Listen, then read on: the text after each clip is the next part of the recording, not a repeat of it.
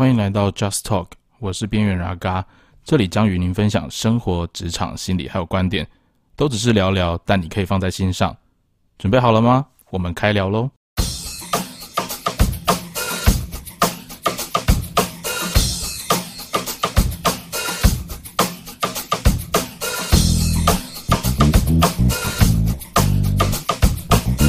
那今天想跟大家聊的主题呢，是关于最近因为台湾疫情期间，我们有很多的变化。那其实像阿嘎之前在教育出版业里面，其实呃，除了学校最明显的就是说老师们的上课时间有调整之外，还有包含上课的形式，很多老师开始习惯远距教学。那最近最爽的应该是学生们了哈，等于提早多放了一个多月的暑假。那现在老师们最大的问题是学生不想回学校。然后家长最大的问题是怎么样把学生塞回学校？那这里面呢，其实都还有一个更重要的关键，就是补习班这个生态。大家有没有印象？其实，在平常上课的时候啊，孩子们下课多半都是往补习班跑。可是当疫情开始之后，补习班其实是受冲击蛮大的一个产业，甚至是比较小型的补习班，它都没有办法呃招生。那后来当然政府的规定下来之后，很多补习班甚至这段时间是歇业的状态。那我们想要了解是。在其实教育产业里面，补习班一直是我们华人社会当中很不可或缺的一环哦。虽然其实大家都说希望孩子可以无压力的学习啊，或者快乐成长啊，但是不可否认的是，补习班还是扮演起整个教育衔接很重要的一个产业。那今天呢，我们就邀请到呃阿嘎的一个好朋友瑞成哦，那他是我们在补教界哦。也算是这几年开始逐渐非常小有名气的。趁现在先听到他的声音，以后你要约到他就很难。那我们先换一下瑞成，请瑞成跟大家自我介绍一下。好，来，谢谢主持人，观众朋友大家好。哎，我叫高瑞成哦，我是知道文理教育中心的主任哦，那同时也是高峰国文团队的团队长哦。大家好。那今天那个瑞成，你跟大家先聊一下，最近像你在补教界啊，最明显的一件事情，就是从疫情之后，对你们来讲，你觉得最大的改变会是什么？最大的改变其实就是学生上课的形式嘛，因为从五月中开始停课之后哈，那其实很多学校老师遇到的最大的一个问题就是说，把实体的课程转到线上去进行。那对补习班来说，其实就更是这个样子哦，因为其实补习班大家传统想象的补习班就是，可能就是几十人、一百多人，然后关在一个教室里面，那大家同时上课嘛，哈，那。现在这种疫情情况下，这样子多人群聚的状况就是更不可能发生。那但是，嗯，我们补习班会遇到比学校更严峻的状况是，学校都叫做义务教育哦，那个是没有办法中的办法。所以，不管是老师的设备再怎么烂哦，学生的设备再怎么样有问题哦，或者是家长再怎么样不愿意让学生哦透过电脑、透过手机去做嗯学习的这个动作，他们都还是必须要去执行这件事情。但补习班不是啊。补习班不是说，呃，我那个是刚性的需求，哦，补习班其实应该是家长会希望小孩子去补，有一个方面是，呃，不要让小孩子在家里，然后一直去玩电脑啦、看手机啦，其实是有一个时间上的约束的部分。那但是补习班的课程不像学校那一般硬嘛，哈，所以学生其实容易是第一个状况是分心啦，第二个就是如果设备不够好的话，其实家长愿意付钱的那个。比例就会不断不断的下降，所以其实这一波疫情的关系，对补习班来说最大的冲击，其实是呃许多补习班因为呃适应不良吧，其实就是一间一间在倒闭哦。讲比较现实，就是收不到钱了。对，没错。所以像像瑞成，你们在你所认知到的补习班，或者是说像你身边的朋友，在这段期间经营的过程里面，呃。家长会有考虑说让孩子去上线上补习这件事情吗？在我自己这边是有的，呃，那比如说像我自己的补习班开的是国小、国中文理，比如说像英文课吧、数学课，呃，这种东西你跑线上可能还勉强过得去，还 OK。但是你要是来到安亲的这个部分，所谓安亲班就是家长在忙嘛，然后他在上班呢，他有事情要做啊，所以他有个地方需要把小孩子放在那。那你线上课开安亲对他们来讲是一点意义都没有，因为小学生其实是比起国高中来的没有升学压力，家长不会那么在意段考成绩的，所以安亲这一部分等于是完全停摆。因此，很多专做国小课群的那个安亲班啊、补习班啊，哦，就会因为这样子而倒闭啊。对，嗯哼。那像现在在你们那边的话，就是说像线上主要学科，比如说国英数，这些科目都还有办法用线上教学，但安静的部分影响就比较大一点。没错。那像这种状况之下，目前你看到补习班除了有些转做线上之外，他们还有采取哪些不一样的措施去应对这样的疫情一个冲击吗？有，首先第一个，当然就是说，因为我自己本人是除了开自己开一个班以外，我一直以来都有在外面跑课啦。哦，桃竹啊，双北地区，我几乎都有在上课。那上的课程都是国中升学为主。简单讲，就是你到处抢钱嘛。对对对对对对，你可以这么说。对，那那那边挖一点，这边挖一点，这样。对，要来补自己补习班的洞，这样。嗯哼。对对对对对。那那其实很多，我看到某些补习班会要求我们到现场直播啦。哦，那到现场直播之后，我就看到各个补习班开始就添购一些设备，是在提升的。像我看过最屌的一个是，他们去买了一个超大的电视墙，哦，那个电视墙可以同时显示大概一到两百位学生的视讯。买电视墙干嘛？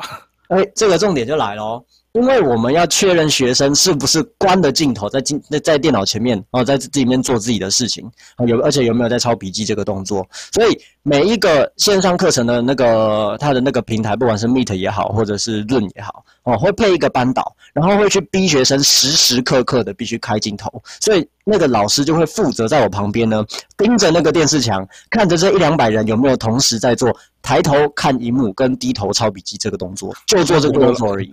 那不论老师或者是学生说，哎，那个老师，我们这边我今天镜头不能用，或者是我这边没有麦克风这样的情形。哦，会哦，那他可能就会打电话去跟家长做一个确认，然后有的时候还真的是，比如说啊，家里叫我吃饭，因为这个就是一个很现实的状况。这个听起来很无厘头，可是其实你也知道，就是有些比如说阿公阿妈辈的啊，会觉得哎，吃饭最重要啊，对吧？那那吃完饭要吃水果啊，对对对对对对，有时候。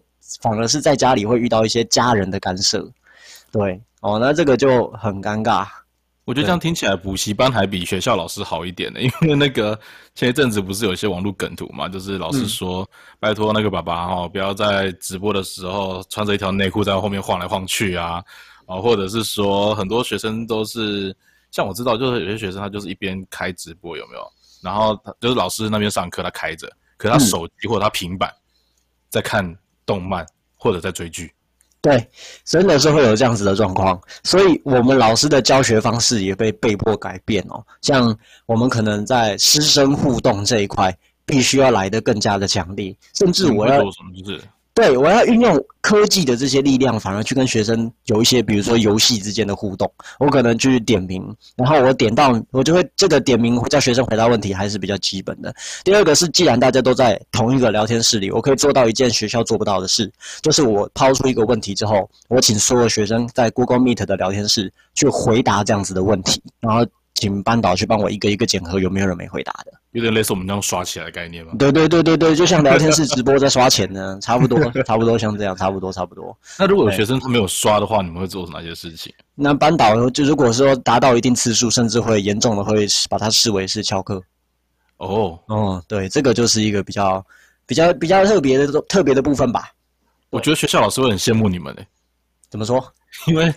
学校老师在上课的时候，很多很无奈，就是学生要上不上。可是相对之下，我觉得补习班好像强制性更强一点。哎，对，这个是当然是因因为是说家长其实也已经付了钱了嘛。哦，那他就会觉得说他们会更逼自己的小孩子要去配合啦。哦，这个是第一个。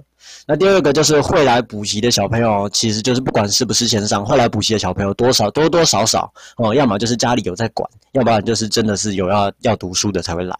但是义务教育就不一样啊！义务教育有些人就是可能国中文凭混过了就过了，没有要认真读书这样。嗯哼，嗯，所以像你刚刚提到的，在去上补习班的孩子，相对之下，不管是个人或者家庭动机都会比较强。对，那你觉得在这个关这个是关键里面，补习班它这样的存在是一个必要的吗？因为我觉得像我自己个本我自己从小到大就是没有补习的人。嗯。那大家都没有补习，所以其实我也很好奇，说，呃，像在这个时代里面，你觉得，尤其像疫情期间，我知道是很多学校，甚至是老师上课的方法也都是比较简单带过，或者是播出版社给的影片。嗯，那我们以前就发现嘛，很多其实有时候学校老师教的，可能因为时间的关系，他没有办法教那么深入，其实最后靠的是补习班的把它补起来。那像这段时间，如果像疫情期间，可能学校进度已经有 delay 了，那补习班会做哪些事情？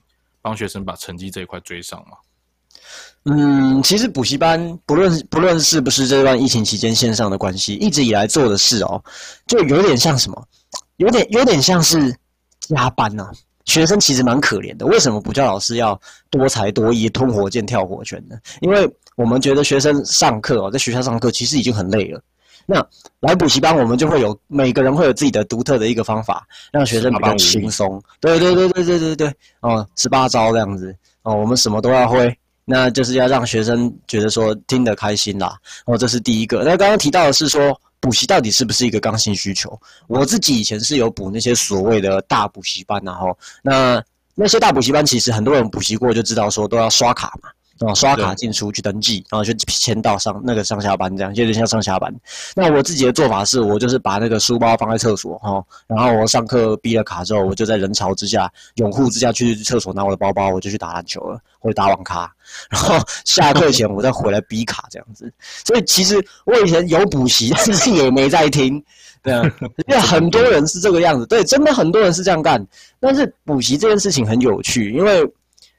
基本上只有华人的地区才会有所谓的为了升学而补习这件事。哦，也是哈。对对对对对，你比如说像是国外，那国外所谓的补习教育，绝对不会是跟你补什么升学教育这种事情，他们绝对才艺吧？对，才艺啦、技艺啦、技术啦之类的东西啊，其实绝对不会有人去为了什么，为了数学、为了英文什么这种事情而去补习。这对他们来说是一件很不可能、很不可思议的事啊！很神奇啊！很神奇，很神奇。那像你教那么多年的补习班，你觉得，呃，看到那么多孩子，面对那些比较没有学习动力的，你会采取什么样的方法？你会想拉他们吗？还是说你会觉得啊，反正这也是一个过程？没有学习动力，那其实。就要看这，这就是两个点啊。这个学生究竟是我的家教学生呢，还是我这是小班制，还是大班制？如果是大班制的，我我其实不可能，对，不可能管到他，知道吗？因为我一个班八九十个，我如果大概至少有，如果一个班有十个人有这样子的问题，那我一个礼拜可能，比如说我有八个班要上，那我就变成我有八十个人要关心，这是 基本上是不可能的事。没错。为什么会有些人向往需要请家教，就是这个原因哦。因为家教的话，我可以去深刻的去了解他到底是什么原因排斥哦，排斥学习这件事。有的时候，我们这些老师其实要做的是，我们还要去。有点像咨商这样子，我还要去理解他的状况，然后去为他去设计。对对对对对对对，所以近年个个别指导的这个风气很深，甚至于像补习班开业的这个情形，也再也不是以传统的大补习班、大团班为主，而慢慢有所谓的一对一、一对三，然后这样子的补习班出现。对对对对对，这是近年的趋势。嗯哼，嗯，那小班制的费用应该会比大班制再贵一点吧？呃，不一定，不一定。但是我觉得，我觉得两者相较之下其实是差不多的，其实是差不多。对对对对，因为其实大班自己有时候也不一定比较赚，因为你一旦团体的班人多了，那你的攻读、你的班导、你的人员的需求就会变多，还有上台老师的终点就会变贵。嗯，那那其实是说，如果你人数降下来了，反而有时候成本变低了，啊，它其实反而会比较赚。所以这不好说，这不好说，看地区。所以，像你刚刚提到，的，就是说每一个孩子去上补习班，他的家庭动力啊，或者是说家里面的动机期待可能不太一样。可是也有提到一件事情，只有在华人的这个文化圈里面，才会有补学科这样的情形。可是其实，在现实生活当中，你也发现，每一个孩子去补习，他不见得真的是去补习。像我知道有些同学就是，呃，去为了看妹子啊，或者是说要跟自己的好姐妹啊一起在那边混时间呐。那就跟那补习班变成是一个很好的幌子，可是即使我相信家长也都知道这种这种情形可能会发生，可是你觉得家长还是希望把孩子送到补习班，那种背后的心情会是什么？这个就非常有趣哦。你提到两个很好玩的现象，像我以前做招生出身的哦，有时候招生不一定有招两种人进来，我们两种人会给他减免学费，一个是成绩特别好的，这个叫做榜单，这叫招牌；另外一个呢叫做校花。对校花，你把校花找进来，其他男生就会跟着来。哦，还有这种东西。对对对对对，然后从班内生你有了一两个之后，你再给他介绍费，请他赶快推自己的朋友入坑，这样子，那你就可以跟他分那个介绍费，这样子，然后人就会越来越多。校草。对对对对对之类的之类的，有人用人拉人这样子，然后这是行销的手法。那你刚刚说到，其实不一定有效，甚至很多家长。以前自己补习，他们也是这样啊，上课不就听笑话吗？呃，是啊，听那些有的没的、黄色的、脏话的，不都这样子？以前的年代到现在的年代。一直以来都没有改过这个情形，你知道吗？所以这文化是一直延续下来的。对 对对对对对对，所以这个文化其实从几十年前的台湾就有了。你像最早期的几个大咖，所谓的吴越、刘那个刘毅，对不对？还有陈立哦，他们现在都越来越大，而且都开公司了。啊，桃色新闻也不少。对对对对，那当然呢，像之前房斯坦事件，这个也是。对对对对对。对，那那家长为什么知道这样还还要上来补习班？其实我我们去评估哦，我们会觉得家长的心态是这样。他们自己上班忙嘛，哦，忙了之后，他第一个小学的时候管不到小孩子，哦，没办法管，不是丢给老婆就是丢给什么，丢给安心班。好，到了国中了，没有人在搞安亲了，大家都搞文理。那我的小孩成绩不好，我也不会教，怎么办？帮他补习啊。那大家都有补啊，我看同学有补，A 有补，B 有补啊。那我就是一个心态，就是觉得，那我时间上顾不来，我就是花钱然后去弥补这件事。好像其实有的时候是我我花了钱。我就对小朋友的教育有负责了，这个样子。那实际上是什么状况？其实家长也都完全没有在，完全没有在管的哦。甚至于，其实我自己在做国中的一些班，那有些小朋友，我会跟家长会跟他们要一些家长的联络资讯啊之类的哈，就说我要跟你们家长联络。小朋友就说不用啦，他们没有在管我教育的。其实，其实这种状况实在是算算是蛮多的哦。自己小朋友自己都知道，是啊，所以他们都知道说，其实爸妈就是让我有个地方去。对对对对对对对对，是我想说这段疫情期间，你知道，像我有很多家长都跟我讲说，补习班没开对他们来讲是很大的痛苦。对他们，因为孩子没地方去，在家里面闹。对对对对，没有一个地方把他们放在那，让他们给还他们一个清闲这样子。真的，因为像现在很多家长就会跟我讲说，哦，我好希望那个学校赶快开学。如果学校没办法开学，可不可以让孩子先回去补习班？然后就会有一种感觉，就是以前那个。老师，相反的，同时老师也跟我们讲说，让家长感受一下孩子平常在学校到底是什么样的一个状况。对对对对对对对，没错，就是你你们这样才会知道你们的小孩有多能带这样子。其实像这样子，像这样的故事，尤其是在我们补教业里面是层出不穷啊。就是很多我做做这行业相关相关的那个，可能是行政方面的老师，行政方面的老师有时候会需要做家长关怀哦，这个是他们的工作之一。那家长关怀是什么？呃，我们会需要常常跟家长沟通，说，哎，你的小孩最近在补习班的表现怎么样？哦，成课业成绩如何如何如何？就是表达是表达到我们的关怀，这样让家长知道说他这个钱花的值得。就是反正你要花钱买的不是就是这个安心吗？哦，那我们就给你这个安心。所以我们会有这样子的行政导师专门做电访的工作。所以其实像你在经营补习班的时候，你同时也很关心学生的学习情形嘛？对，这个是这个其实是现在每个补习班必须具备的条件之一。嗯哼，对对对对对。那那其实刚刚提到是说，其实家长他们呃把小孩子放到补习班是一种把小孩子就让小孩子有个地方去的一个概念。这其实以到从以前到现在，我会觉得他已经形成了一种平衡了，就是小孩子下了课哦，他如果不是出去玩，他就是去补习班。那家长下了班之后，他可以做自己的事情，然后。再来就是小孩子的成绩，他其实已经有负责到了。他的负责就是我出钱，那你去补习，那我不会教没关系，有老师会教你。这个其实你你不能说他是完全的错啦，其实你不能说这样说他是错，因为他其实搞不好家长他自己不会教的话，有时候交给专业的确是比较好的选择。我们现在是一个分工的社会嘛？对 对对对对对对，反正你有虚我有功嘛。那其实这一直以来都是个平衡，但是就是这一波疫情打破了这个平衡之后。问题就是一直来，一直来，一直来，补习班适应不良，家长也适应不良，所以倒的倒，卖的卖，啊，那其实就是这个状况啦。所以像现在我们台湾现在是降到二级嘛，是。那像到二级的时候，开始慢慢有补习班可以算是恢复营业嘛？对。那像你觉得这些恢复营业的过程当中，你觉得目前你看到的补习班的形态跟过去补习班的形态有哪些不一样的地方？呃，补习班的形态来讲的话，我觉得。像我自己跑课来说，哈，我我认识的补习班很多，补习班即使已经降级哦，他们还是不开，而且不是在双北的哦，可能是在中立，可能是在桃园，因为我们其实几个老板有大家有一起聊过天，讨论过，我们都觉得第一个你开这一波，像比如说前前阵子降级，那就这么巧，你就刚好搭到什么，搭到职考，那前阵子呢，哦，那又这么巧，你在封在那个在在封起来的时候。又是会考后，所以我们都有时候会觉得，其实中央这个决定都是有配合这些呃必须走的大考流程，这是第一个。为了考试而去开放嘛？对对对，他们是为了方为了便宜形式而去开放，或者去做解，或者或者或者去做解禁。哦，那第二个就是说，再来九月一号了嘛，要开学嘛。要是再封下去，那个已经民怨已经太达到最高点了，他们必须得要解封来去给民众一个交代。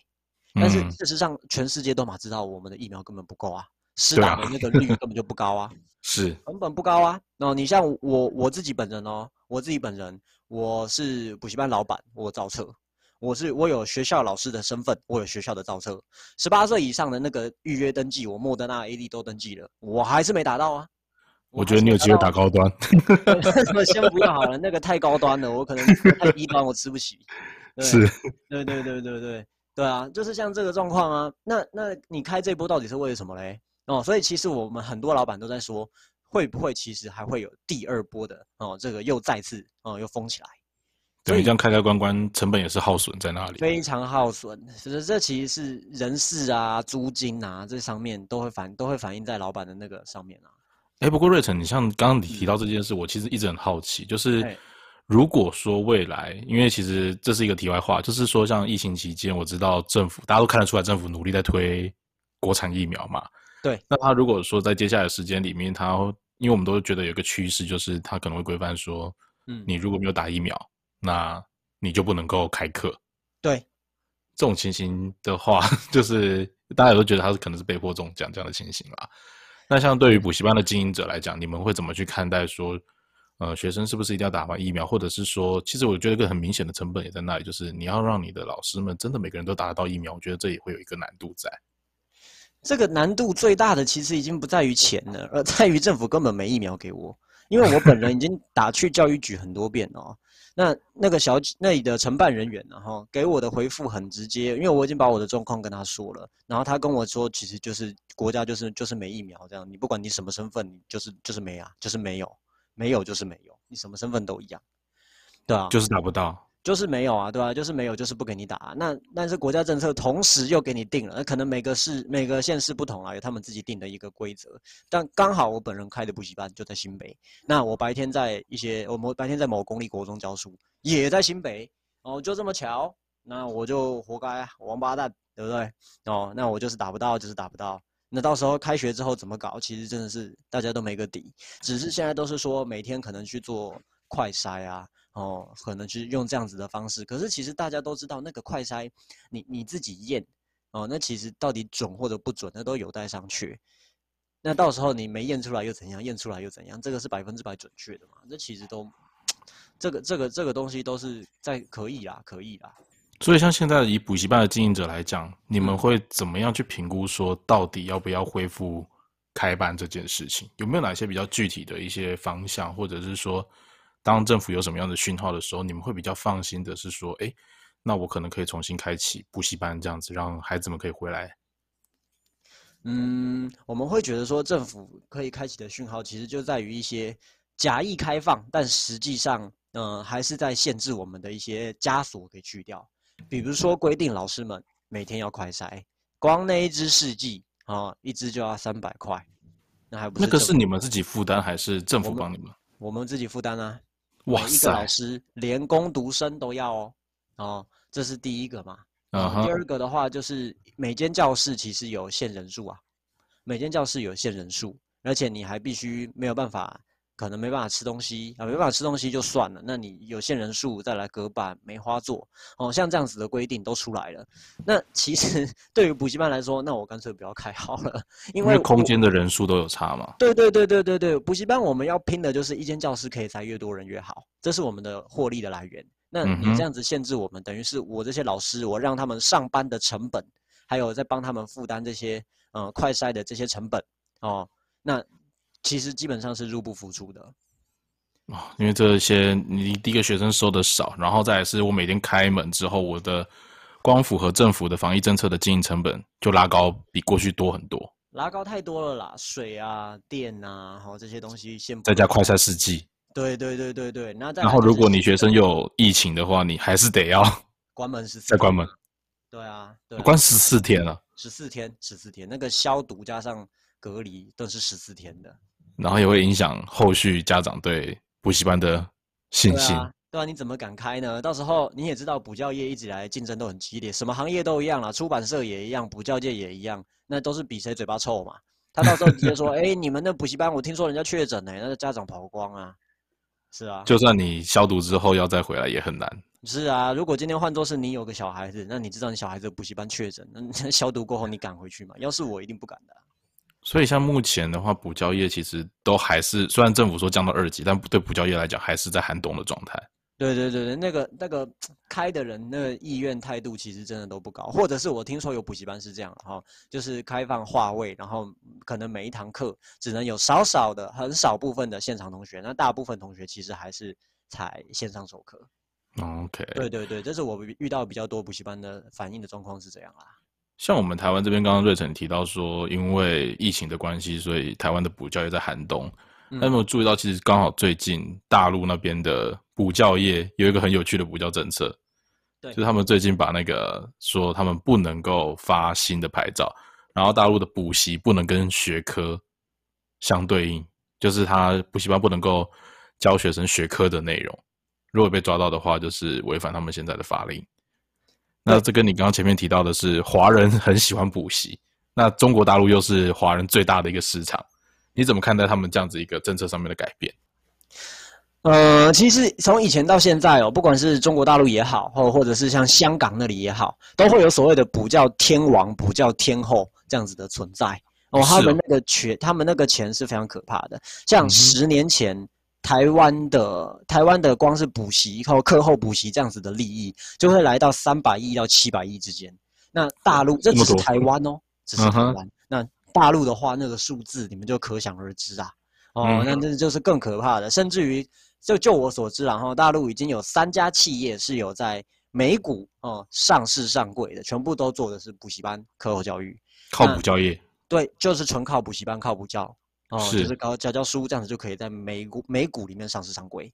那呃，像台湾的成立啊，或者是一些大补习班啊，然后留意啊，然后这些的，他们也都跑去大陆开店了。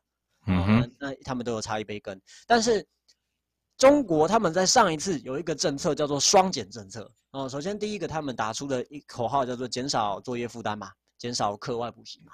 哦，所以从此之后，凡是课外补习的，通通不准营业，通通不准盈利，不准营业。哦，那以后这样子的东西回归到呃各级学校，然后自己去处理课后班的部分。啊，那所以补习班通通不可以营业。那再来就是全国人大哈，他们。下周啊，又在审议了一个教育法的草案，嗯，说明确写出不得组织进那个盈利性的教育培训，然后而且名列也不得组织盈利性的家庭教育培训，所以他连家教的市场都给你封掉了。呃，你不要想着说你可以把老师派去学生家里上课，他们已经想到了，所以他们家教也走不通。对对对对对对对，哦，他们认为说，他们认为这样子是在减轻学生的课外课外课课后的那个压力负担呐。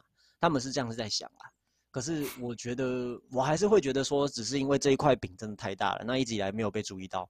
我觉得现在就是可能回归党中央部分，因为事实上你你公立教公立学校的那个收入最后流向去哪里，大家都嘛知道。因为其实大陆还有一个问题是，他们很多的，其实说实在，公立学校老师就像我们台湾以前老师在外面开补习班的情形也是很多。嗯。然后另外一个部分是我知道的是说，像我有朋友他们在大陆做补教，他们就是因为说大陆这几年补教市场资本化的情形蛮严重的，就讲白一点就是拿补教来圈钱啊。可能就像你刚刚说的，因为大陆补教真的很大一块饼，嗯，他们可以用来大到可以在美国美股上市，甚至是说那个呃变成圈钱的标的，大家都努力在开补习班，可是开了之后那个教育品质跟教育人力的水准。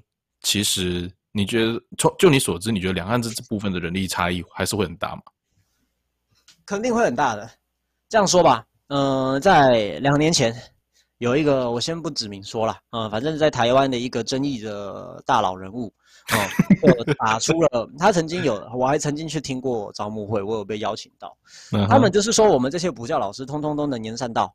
所以，我们应该去把在台湾开补教业成功的这些经验去大陆做一个分享。那他那个捞钱的模式多直接嘞？他去做一个会议，很像直销那样子嘛，哈，做一个大会议厅哦，你去当主讲人，啊，那钱的话，你跟那个主办单位我们五五拆。那很简单，这个主讲的主题就是我们我们来教你们如何把台湾的啊开补习班的成功的经验，教你们去各个乡村、各个城市去复制，然后就广邀哦全国各地想要开补习班的校长，他们叫校长啊哈，统统邀请过来，我会跟你们做一个经验分享。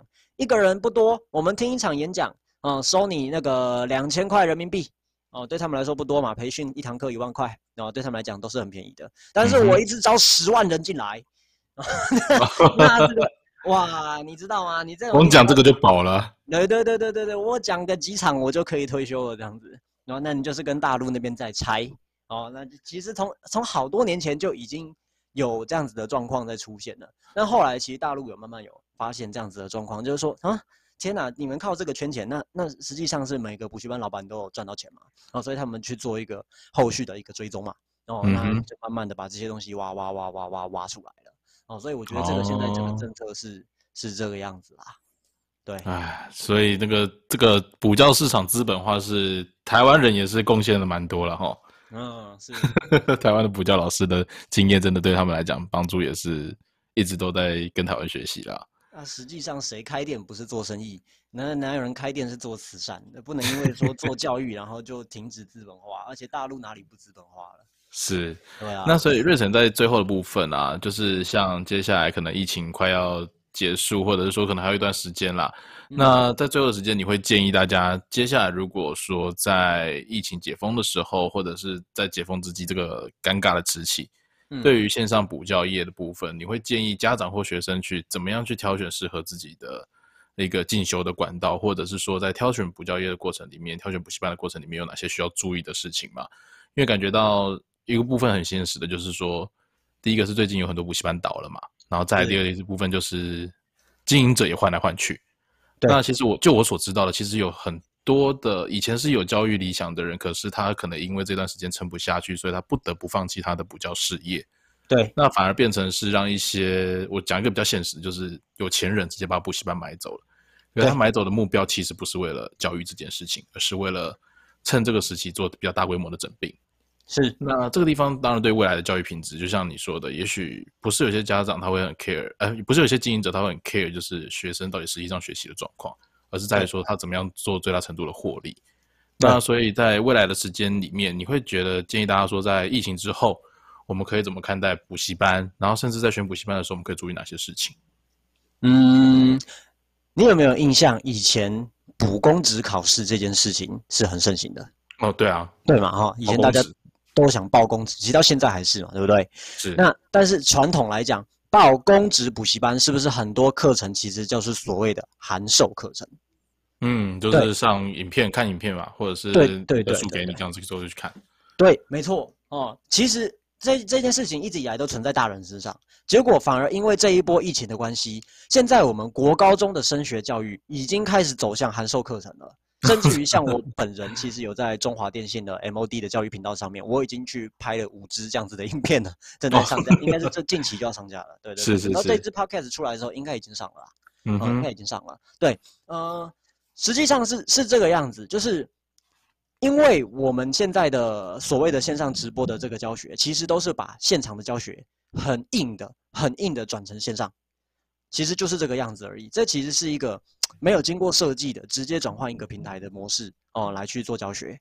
可是其实像函授教学这个部分，他们本来就已经考量到了哦，学生在电脑前面哦，他会不会分心，或者是他在家里会遇到各种状况的这个这个这些事情的阴影下，他该去怎么去做处理哦？比如说像是影片，它其实是可以，如果你是用影片的话，它可以暂停啊。它可以快转，它可以倒退啊，哦，你可以不断不断的在看，再搭配手上的这个教材的话，其实，在疫情之下，反而弹性是来得更大的。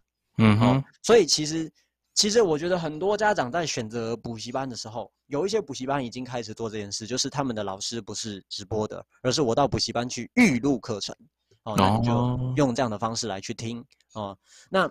其实很多家长，我觉得可以考虑啦，哦，大家可以考虑说，不是一定要，呃，不是一定要选择像传统的补习班，然后他跟你说我们是线上课，用 Meet 来上课这样子，这不是一个最好的方法，哦，我觉得说也可以考虑一下所谓的线上函授的课程，因为台湾这样子的公司也是不少。那有很多家啦，有几家我有拍过，有几家没合作的，我就也不说。那但是其实很多出版社也在打什么真人家教啦，啊，真人线上家教啦这一类的事情。所以，嗯，我觉得形态已经在转了，形态已经在转变。那家长其实在选择教育的形式的前提下呢，我还是呼吁大家了哈。去思考一下，你你有第一件事，你你去帮小孩选择补习班的时候，你你有问过小孩子吗？哦，这是第一个，他真的想补习吗？第二个，他有需要补习的话，你有去评估过小孩子是需要什么样子的形式吗？家教呢，还是大团班，还是其实是一对一、一对三，或者是我刚刚提到的函授影片？这差别很大哦。其实应该是，其实现在小朋友都很聪明啊。那其实到国中、高中的话，你们的小朋友的判断能力比你们想象的跟以前你们。那个小时候可可爱爱的，什么话都不会讲的那个小孩子，已经是完全不同了，很不一样了。对对对对对，我觉得很多家长都把自己小孩想笨了，所以其实是可以去问的。像我自己本人，除了接八九十人的大团班，我还是有一些时段是接一对一的家教啊。嗯哼，那就是因为需求不同，有些家长他就很明确的知道，那小孩子自己也明确的说，我就是不喜欢去团体班跟大家这样一起上课，他觉得不喜欢，他觉得很很秀，他觉得是去看一个秀，他没有学到什么。他就是觉得自己比较特别，比较不一样，所以他需要这个东西。那也有一些买我影片的家长，他们是觉得，就像我刚刚提到的，我在疫情期间，我我很弹性啊，我家里要做什么事，我不一定说还要跟老师请假，还要干嘛，然后还要回答那个问题，我就可以在我想看的时间，我去把影片补完，去看完啊。哦，这个是他自由选择。那所以我觉得家长怎么选择？我觉得第一个点，我回到 step one，就是第一个先问你的小孩子，他真的想补习吗？哦，我我虽然自己是补教业者，我不觉得说全世界的人都需要补习，我不认为，我绝对不认为，绝对不认同。哦，我相信孩子如果跟爸妈说我想要去看妹嘞，那就是看他问的是爸爸还是妈妈。如果如果问的是妈妈，那可能就是成功率比较小。这样说有在听的小朋友，你应该知道，这个问爸爸这样。对，顺便要告诉他的，你们老师也很漂亮。好像是这样子。对对对对对，你这样成功率会大大的增加，这样这是第一个。对对对对对对，那当然是这样啊。那第二个就是说，啊，在选择形式的时候，我觉得都去试听啦，去试听看看啦。哎，每一间补习班师资不同，形式也不同啦，试试看，去试听看看，这都是我给的建议，就是这两个点。嗯哼，你刚刚瑞成你提到一个我觉得蛮有趣的点，也许下一次我们可以再找一个时间再邀请瑞成，就是你刚刚提到说，其实函授这件事情跟。现跟过去，我们现在疫情期间，很多老师是把现在教的方式直接搬到荧幕上，其实是有很大的不同。因为函授可能要考虑到学生可能会分心等等这些状况。因为像我前几天我还看到一个很有很可爱的老师啦，他在做线上教学的时候，但是他就是直接在黑板上面写字，然后拿手机拍，嗯，然后再教他们班上的孩子在。去看他黑板上面的东西，我其实从荧幕上看起来，我根本就看不到老师到底在写些什么东西啊。对，我觉得这个状况其实也是疫情期间大家在改变过程当中还没有去发现到的差异。那我觉得这一块其实可以邀请瑞成再找一个时间，我们再跟呃我们的 p a r k e s 听友们再分享一下，其实，在呃疫情期间或者是未来我们要面对函去选择函授这样的课程的时候，我们有哪些可以注意的事项？OK，对，没有问题。那今天非常高兴邀请到瑞成，那也期待各位听众朋友，如果你对补教业或者是说对疫情期间，呃的教学或者是补习班的选择，你有其他任何相关的想要了解的部分，或者是想给我们更多的回馈，都欢迎你在我们这一集的底下留言让我们知道。那未来的话，我们也会有很多机会可以邀请到瑞成，让他来分享更多关于补教业。呃，你会想知道的事情哦，那 再麻烦瑞成以后再多多跟我们分享。那今天谢谢瑞成，谢谢。好，谢谢主持人，谢谢大家，谢谢，拜拜。